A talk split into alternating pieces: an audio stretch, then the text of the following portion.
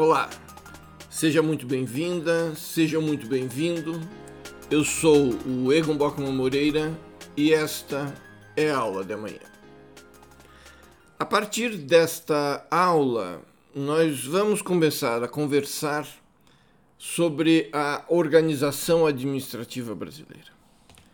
E os meus, os meus ouvintes, os meus caríssimos e caríssimas já devem ter constatado que nesta quarta temporada do Aula de Amanhã eu estou começando a desenvolver uma, uma racionalidade para tentar explicar ou tentar conversar a respeito do direito administrativo brasileiro deste século XXI, com as características emancipatórias que lhe são próprias. E para isso não basta é, tentar discorrer a respeito de tópicos que marcam o direito administrativo, ou lançar um conceito, como eu fiz nas, nas nossas conversas anteriores. Mas me parece, sobretudo, importante nós lançarmos esse conceito ou detectarmos na experiência prática da administração pública. E nada melhor, nada melhor do que falar a respeito da organização administrativa brasileira. Nessa nossa primeira conversa sobre a organização administrativa brasileira, nós vamos apresentar alguns conceitos legislativos básicos a respeito do tema, a fim de que nós possamos caminhar com tranquilidade nos próximos itens, conhecedores das ideias que nós neles desenvolveremos.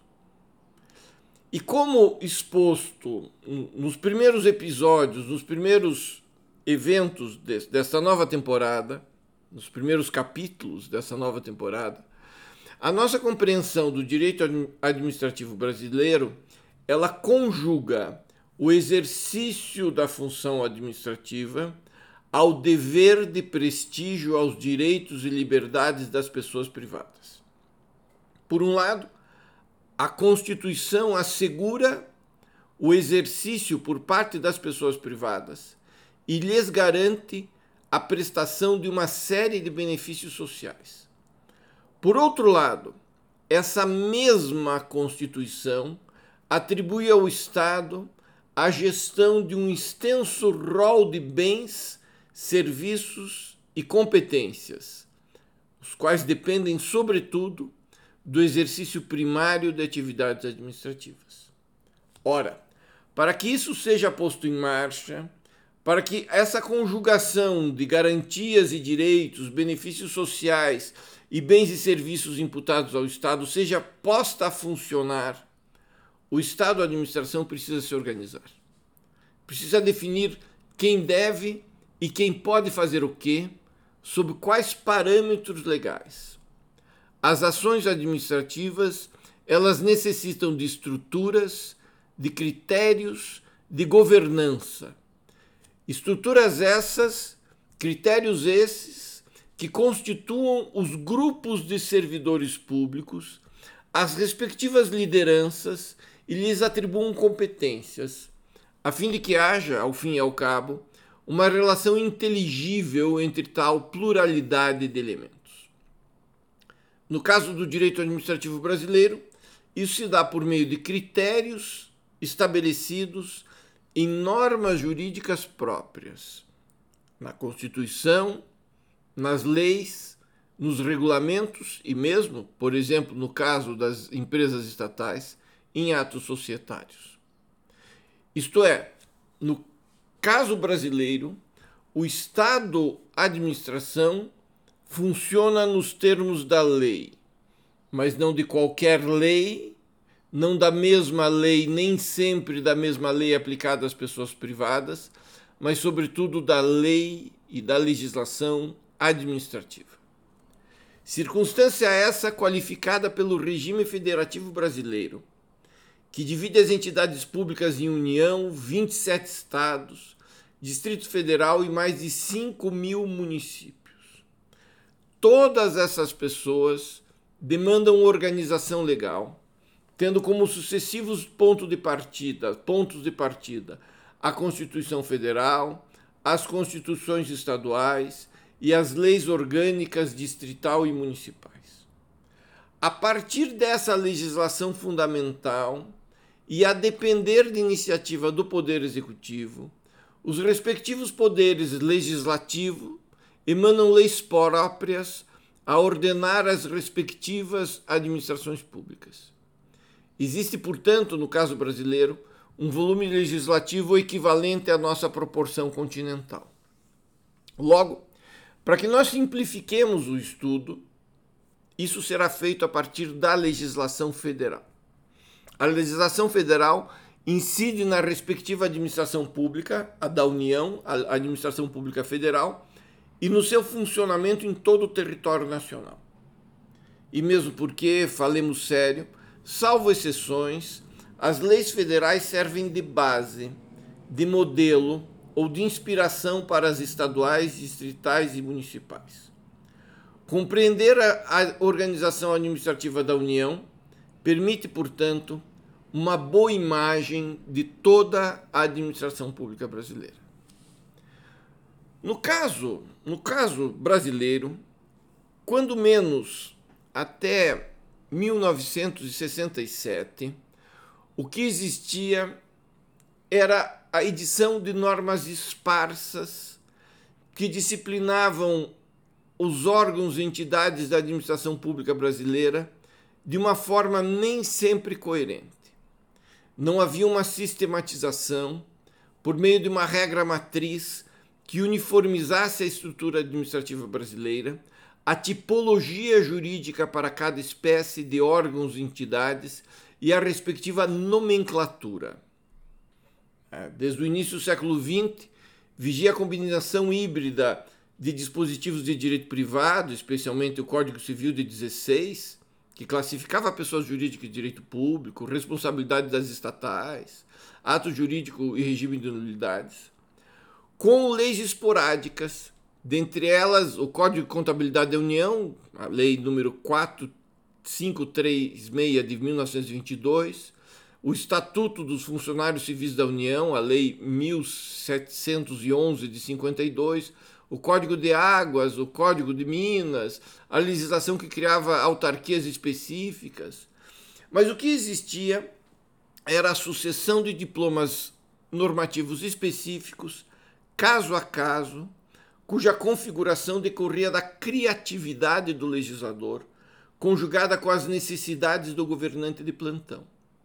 Sem uma norma geral que uniformizasse a organização da administração pública brasileira e o regime jurídico dos seus órgãos, entidades e agentes. Então, durante a chamada reforma administrativa do regime civil militar, foi editado o decreto-lei número 200 de 1967, com fundamento, vejam só, no ato institucional número 4 de 66.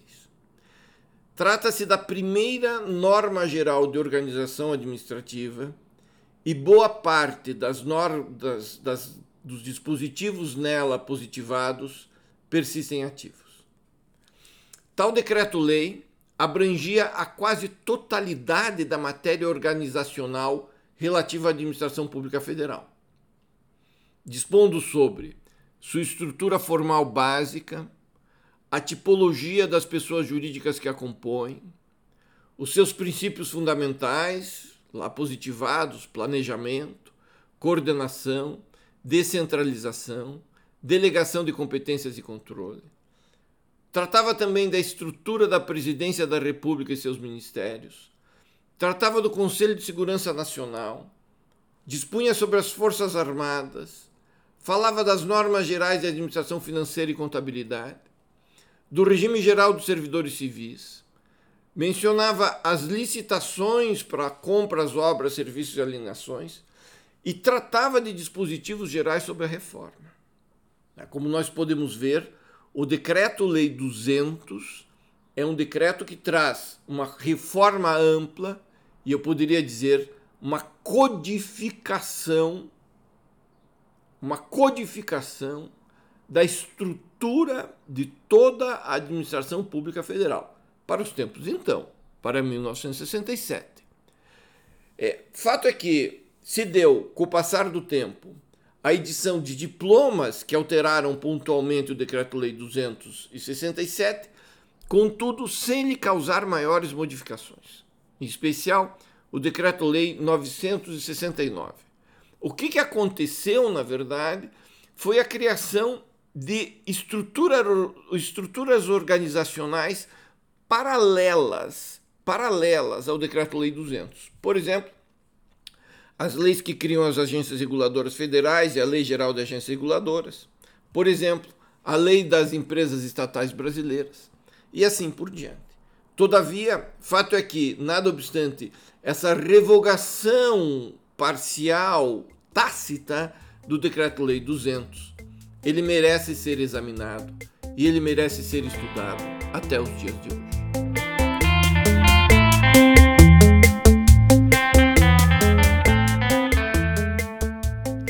Merece destaque no Decreto-Lei 267 o dever estatuído de ampla descentralização da execução de atividades de administração federal desdobrada em três planos principais no termo do artigo 10 do decreto, do decreto-lei. O primeiro, a distinção entre o nível de direção e o de execução. O segundo, os convênios interfederativos. E o terceiro, os contratos administrativos e de concessão. Portanto, no caso, na lógica do Decreto-Lei 267, as decisões de maior significado persistem a ser de titularidade do chefe do executivo. Mas as atividades, a execução das atividades, se torna geográfica, política e juridicamente dispersada segundo uma lógica estrutural do Decreto-Lei 200. Ao invés da excessiva centralização e da integração dos níveis de decisão e execução, o Decreto-Lei 267 pretendeu compor uma rede juridicamente ligada de pessoas, órgãos e autoridades públicas e privadas para as tarefas administrativas federais. Também por isso que o artigo 11 do mesmo Decreto-Lei 200 trata da delegação de competência como meio de descentralização administrativa. A racionalidade está em dividir atribuições para gerar engajamento e eficiência. Mesmo porque, falemos sério, ao fim e ao cabo, qualquer pirâmide administrativa, como é a da administração pública, com o chefe no cume, é uma sequência de delegações legais, regulamentares ou contratuais. O importante são os critérios e a nitidez de tais incumbências, sua obediência recíproca e os sistemas de controle e supervisão pré-definidas. Ainda a título de aproximação temática, nós podemos destacar, sublinhar que recentemente foram editadas ao nível federal leis, uma sucessão de leis relevantes à compreensão cotidiana atual do Decreto-Lei 200, como, por exemplo, a Lei 8 490 de 92, a Lei 9649 de 98, a Lei 13334 de 2016 e a Lei 13844 de 2019, que basicamente organizam o Poder Executivo Federal. Significa que a cada novo mandato da Presidência da República, Há novas leis que dispõem acerca da organização básica da presidência e dos ministérios nos termos do, dos artigos 76 e 88 da atual Constituição brasileira. Isso acontece normalmente por meio de medida provisória editada no dia imediatamente seguinte à posse do novo governo que define a composição da presidência da República, a criação de ministérios, competências, etc. E podem experimentar, como tem sido usual, variações durante o mesmo governo, com a criação de novos ministérios e a extinção de outros tantos. Muito importante também da legislação do Decreto-Lei 267 é a consolidação legislativa, no caso brasileiro, da divisão primária da administração pública indireta e indireta. A administração direta significa toda a estrutura orgânica concentrada na respectiva pessoa política hierarquicamente definida a partir do chefe do poder executivo. Por exemplo, a União, a administração central consiste na presidência da República, ministérios, secretarias, consultorias, advocacia geral da União, etc. E assim por diante. Já a administração indireta traduz as entidades que orbitam em torno da pessoa jurídica central, mas a ela não são subordinadas hierarquicamente, eis que têm existência jurídica própria. São pessoas jurídicas distintas da administração direta, criadas com o intuito de desenvolver atividades específicas. Basta pensarmos no Banco do Brasil e no Instituto Nacional da Propriedade Intelectual Industrial. São autarquias, pessoas jurídicas de direito público, fundações de direito privado, empresas estatais e assim por diante. De igual importância para a compreensão do que se passa na organização administrativa brasileira é a análise, vejam bem, de algumas das definições da Lei 9784 de 99. Lei essa que regula o processo administrativo no âmbito da administração federal mas não faz só isso. Eis que ela traz várias previsões que disciplinam materialmente a administração pública. É, basta que nós vejamos no artigo 1, parágrafo 2 da Lei 9784, o conceito de órgão como unidade de atuação integrante da estrutura da administração direta e da estrutura da administração indireta, de entidade, a unidade de atuação dotada de personalidade jurídica e de autoridade, o servidor ou o agente público dotado de poder de decisão, nos termos do parágrafo 2 do artigo 1 da Lei 9784/99. Esses três conceitos são valiosíssimos, são de suma importância para o estudo, para o estudo e para a compreensão de como deve ser aplicado o Decreto-Lei 267. Igualmente, vejam bem, os artigos 11 a 17 da Lei 9784 de 99 trazem normas sobre competência administrativa. É, lá é consignado, é positivado que a competência é irrenunciável e se exerce pelos órgãos administrativos a que foi atribuído como própria, o que é um assunto ultra relevante. Ao dizer a Lei 9784/99, que a competência administrativa é irrenunciável, significa que os órgãos, entidades e as autoridades não podem deixar de decidir, não podem abdicar da decisão, não podem frustrar, por exemplo, o direito constitucional de petição. Os requerimentos administrativos, portanto, merecem, nos termos da Lei 9784/99, ser analisados, eis que a competência administrativa é irrenunciável. Porém, esses artigos 11 a 17 da Lei do Processo Administrativo não disciplinam apenas o conceito de competência administrativa, mas tratam também da delegação, como eu já mencionei é mencionada, é tratada, é positivada no Decreto-Lei 200, mas confere um conteúdo específico, definindo delegação como um órgão administrativo e seu titular poderão, se não houver impedimento legal, delegar parte, parte de sua competência a outros órgãos e entidades. E define também a vocação. Será permitida, diz a lei, em caráter excepcional e por motivos relevantes devidamente justificados, a avocação temporária de competência atribuída a órgão hierarquicamente inferior. Vejam, esses temas merecem exame autônomo e nós vamos aprofundá-los nas nossas próximas aulas de amanhã.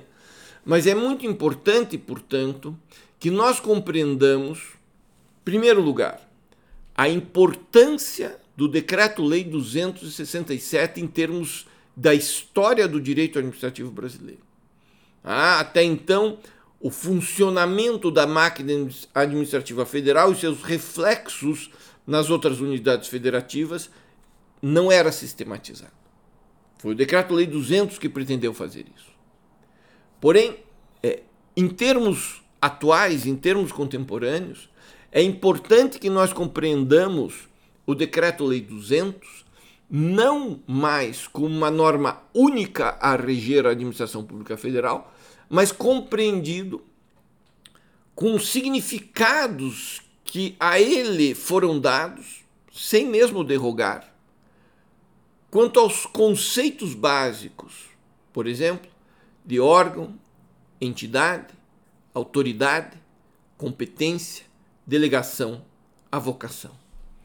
Assim, nós podemos compreender as complexidades da administração pública brasileira Podemos compreender, como assim pretendo fazê-lo nas próximas aulas da manhã, a ideia de agências reguladoras independentes, a ideia de agências executivas, o terceiro setor, os consórcios públicos, os convênios interfederativos, a governança, os contratos de desempenho, ou seja, o princípio da eficiência, os contratos de gestão, tudo gira em torno dessa compreensão básica da administração pública brasileira que espero ter compartilhado com vocês nesta nossa conversa. Muito obrigado pela atenção, fiquem bem e até a próxima aula de manhã.